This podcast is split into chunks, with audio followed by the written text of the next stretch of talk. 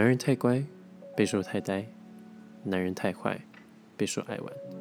大家好，欢迎收听《渣男教科书》，我是 Lucifer。好，呃，首先先跟各位说一声不好意思，就是如果在听这一期的节目内容中有发现我有一些破音或是清喉咙的声音的时候，跟各位说个不好意思，对不起，因为这几天的喉咙不是很舒服。，OK，一样在进行今天节目内容之前呢，回顾一下上一集啊、上周的节目内容哈。上周在谈论有关于过往的经历，对，因为是一些过往发生的事情，然后跟内心的转变。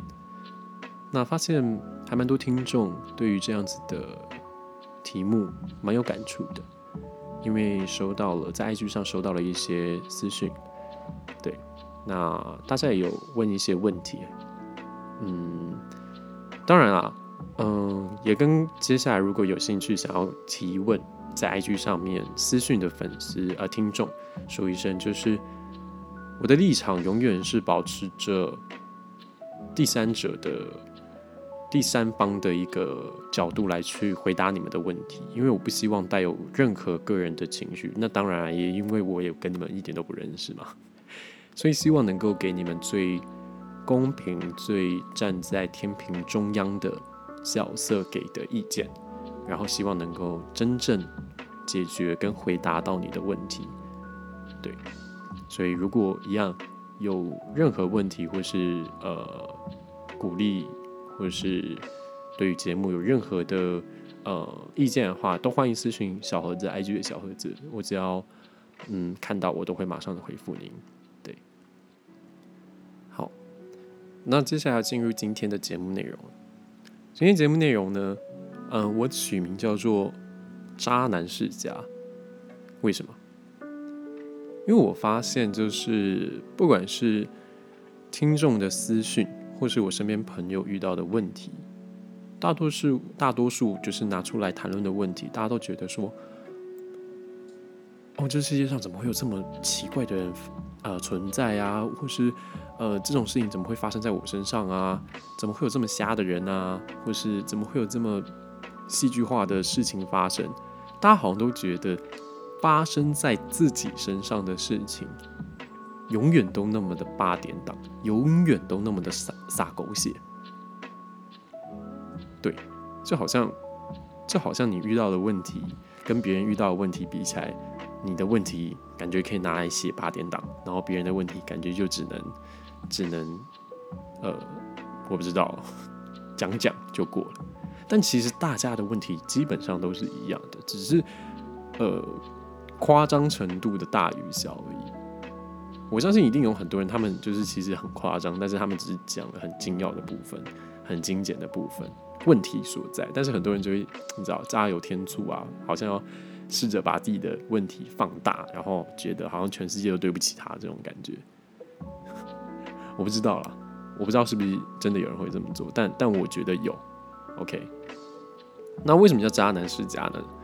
呃，我不是要来讨论就是听众发给我的问题，或者是我朋友遇到的问题，没有没有没有。我觉得我们今天要谈论一个大家都有在近期内，呃，不管是听到或是看到，甚至说去读到的一些呃事件，我们来做一个回顾。对，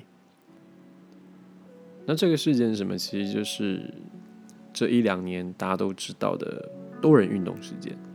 嗯就是罗罗志祥的事情。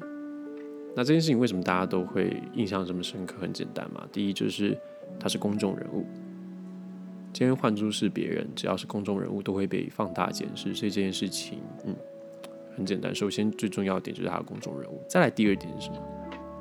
第二点是你在有一个明确关系的女朋友或是另外一半的状况下，还被女朋友哦。自己的女朋友踢爆这件事情，嗯，今天如果是如果是别人出来说，然后最后证实了，搞不好大家还不会这么气。但你已经被自己女朋友给给洗脸了，就代表这件事情已经很严重了。嗯，再来第三是什么？第三是曾经跟你发生关系的其中一个对象。我呃，对了，说其中一个，因为我也不知道有多少嘛。其中一个对象还是你身边这样出现的搭档，还是你公司旗下的女艺人？这件事情也是大家不能接受的，就感觉很像，好像是你养了养了一个后宫的那种感觉。当然也不知道他旗下多少女艺人嘛，但但就会有这种感觉。嗯，种种这些因素会导致这几件事情变成爆炸性的一个呃不可收拾的地步。我觉得最最关键的是第二点，第二点真的就是被踢爆，还是被女朋友自己的女朋友给踢爆。这件事真的真的是会让你所有一系之间所有的，呃，有关你的好的那一面，在一系之间全部没有。大家不会再记得你以前是一个好的主持人、好的舞者，或是一个好的演员、好的歌手，不会。大家只会记得你劈腿、你多人运动、你渣男，真的。为什么我我这么语重心长讲这件事情？是因为我我自己也有同样的感受 过，同样感受过哈。就我以前有做过类似的事情，然后然后没有他那么严重，但是被自己女朋友给踢爆，那真的是你一夕之间，你以前不管你有多少成就，都都没有人在乎了。当然，我们都可以说，就是这这是人家的家务事，凭什么有这么多人来去批评或评论？但是很很抱歉，就是他身为公众人物，一定会被拿出来讲的一件事情。对，那呃，我觉得这几件事情最关键、最关键的一点是什么？是不管有多少人，或是多少。可能被他呃调戏过，或者是占便宜过女女星出来讲过他的不是也好，但我觉得这件事情中就要回到就是他与他周扬青的呃关系上。当然不知道他们现在的关系处理的怎么样，因为也没有也没有无从得知嘛。但我觉得至少罗志祥做做的很好一点是什么？他肯勇于的站出来承认自己的错误。如果今天他都不出来承认错误的话，我觉得就可以很明确的断定说，他这个人基本上是玩完了。对，因为你连出来承认自己错误的勇气都没有的话，那你当初能够出来玩这么多人的勇气又是从哪里从哪里出来的？梁静茹给你的吗？对吧？我只能说，他这整件事情其实是一个很好笑的一件事情，就是在我看过来，就是很简单嘛。他借由自己的名声、名气以及他的成就，然后去让很多可能对他有一些些崇拜的，不管是粉丝也好，或者是其他的女明星也好，利用他自己本身的成就跟名气，然后去占人家便宜。我觉得这是对于一个。你要说玩咖也好，或渣男来说也好，这是你最最 low 的做法了。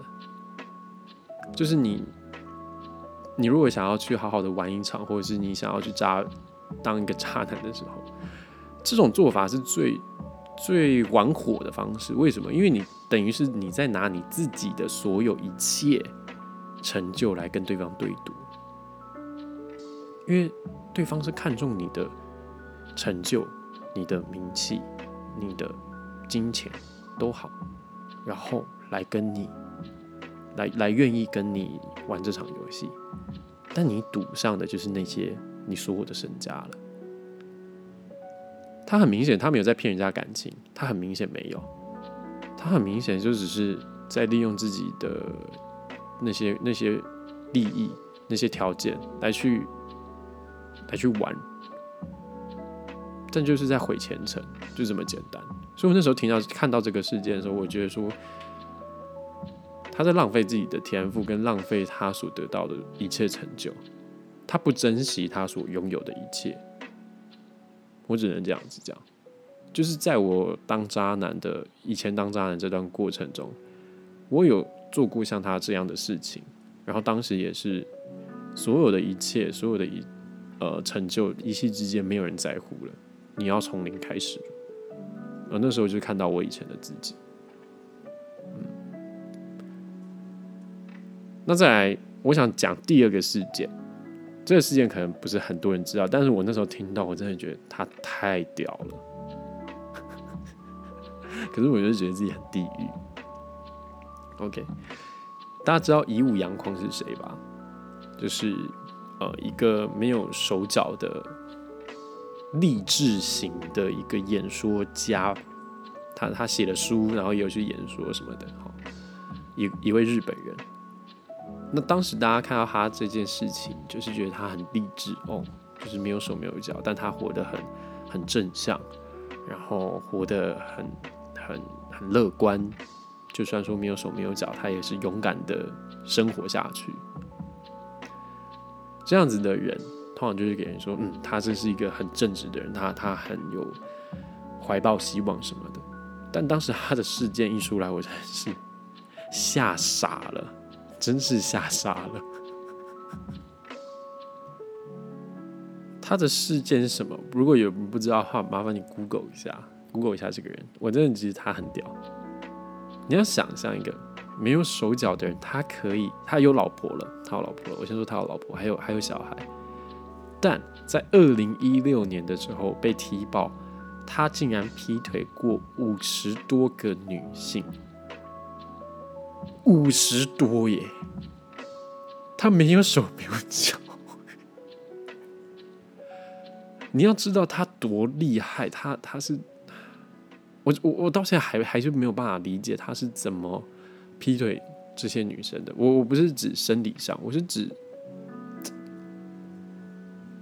他他他到底是怎么劈腿，然后可以劈腿这么多对象的？虽然这么说真的是很地狱，但我真的必须由衷的佩服他。他没有手没有手脚，然后但还能跟五十多个女生发生关系，他简直就是神一样的人。神一样的存在啊！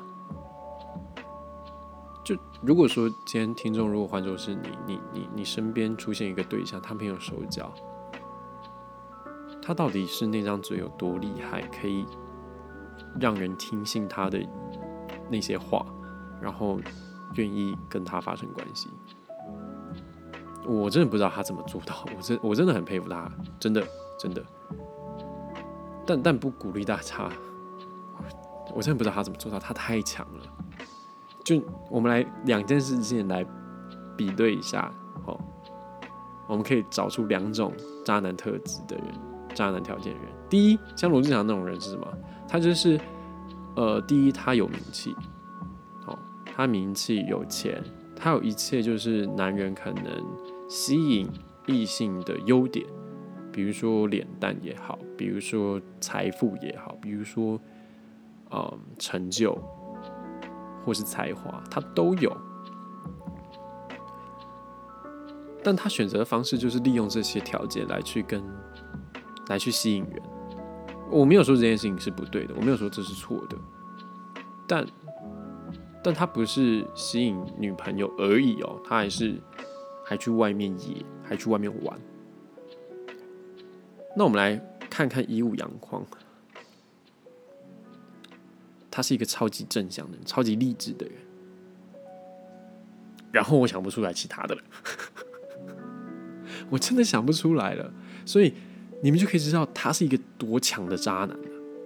他到底多强？他的他就是呃魅惑人的语言能力有多强了？他一定是能够讲出一口很很强的撩人语录。才可以有这么多人愿意跟他，愿意当他劈腿的对象，知道吗？虽然说我们也不知道跟他劈腿对象的女生都是什么样的人，但是但是但但真的不得不佩服他，他真的很厉害，他一定是很会善用人的感情，然后跟对方发生进一步的拉近距离的关系。不一不一定不一定可能真的有做爱或者什么打炮或什么，可能可但可能精神上出轨一定是都有的。他一定是一个情感高手，不然他没有不可能有办法这么的呃让人愿意跟他发生关系。所以这两个事件我要讲的是什么？这两个事件就可以分出来高端渣男以及低端渣男的。差别了。我一直以来都有跟我身边的朋友讲这件事情，对，就是我什我们在分辨一个渣男他到底玩法高不高，就可以从他利用什么样的方式去吸引异性、吸引别人产生对他的兴趣。你如果只是只会利用你本来大家都看得到、大家都感受得到的条件跟。呃，优势来去吸引其他人的话，那很抱歉，你只是你只是个低端的玩家。但如果你你你有像一物阳光，他可能条件来说，先天条件没有没有那么好，但他利用情感上的优势，他对于情感的掌握度很高，不管是花言巧语也好。或是不管说他是很能够深入的跟你对谈，然后一点一点博取你的信任也好，利用情感上来去玩弄的渣男，都是高端渣男。就是他可以让你心甘情愿的为了他做很多事情，而不是因为他可能呃有金钱上的好处或什么的，没有。可能有，但我不知道。但，嗯，他基本上应该没有，没不是很有钱的人，对，懂吗？而且加上他先天上的缺陷是比较明显的，他还能够跟这么多人发生关系或者劈腿，代表他对于情感上的拿捏跟情感上的情商，他的情商基本上是蛮高的。这是一个分辨低端与高端渣男一个很好的举例。所以接下来我们，嗯，这一集节目不会再继续讲有关于渣男的高低端的事情了。对，因为我觉得这个可能需要单独拉一集出来讲。嗯，那，呃，总之今天的节目内容其实，嗯，渣男世家就是在告诉大家，其实渣男他是有分等级的。我不知道其他人有没有。做这件分分级这种事情，但对我来说，渣男这件事情是可以被分等级的，就是从低端到啊初心者，哎初心者到低端，然后到中阶、高阶，甚至到像神一样的男人，以武扬狂，懂吗？好，来做一下今天的总结哈。那今天这一集其实也是要告诉大家，在渣男世界里面，我们有分高高低端哈。虽然说渣男没有好，因为既然都已经是渣男了，就是坏人了。那一样最后一句话送给大家，好，呃，在感情世界里面，我们都很像是参与游戏的人。那在这场游戏里面，没有赢家，没有输家。只有享受游戏的那个人，跟被游戏玩弄的人，所以希望大家都是享受游戏的那个人，不要被游戏给玩弄 OK，以上是今天的节目内容，希望大家会喜欢。那节目最后一样跟大家宣传一下，在各平台上面，不管是 Spotify、KKBox、Apple Podcast。或是我们近期上线的 Google Podcast 都可以收听，希望大家可以订阅支持一下。还有我们的 Instagram Textbooks of Scum，那中文是渣男教科书，也可以帮我们追踪一下。有任何问题的话，欢迎私信 IG 的小盒子，或是 email 给我，我在看到的第一时间都会马上回复。那以上是今天的节目内容，谢谢收听渣男教科书，我是 Lucifer。我们下一集见，拜拜。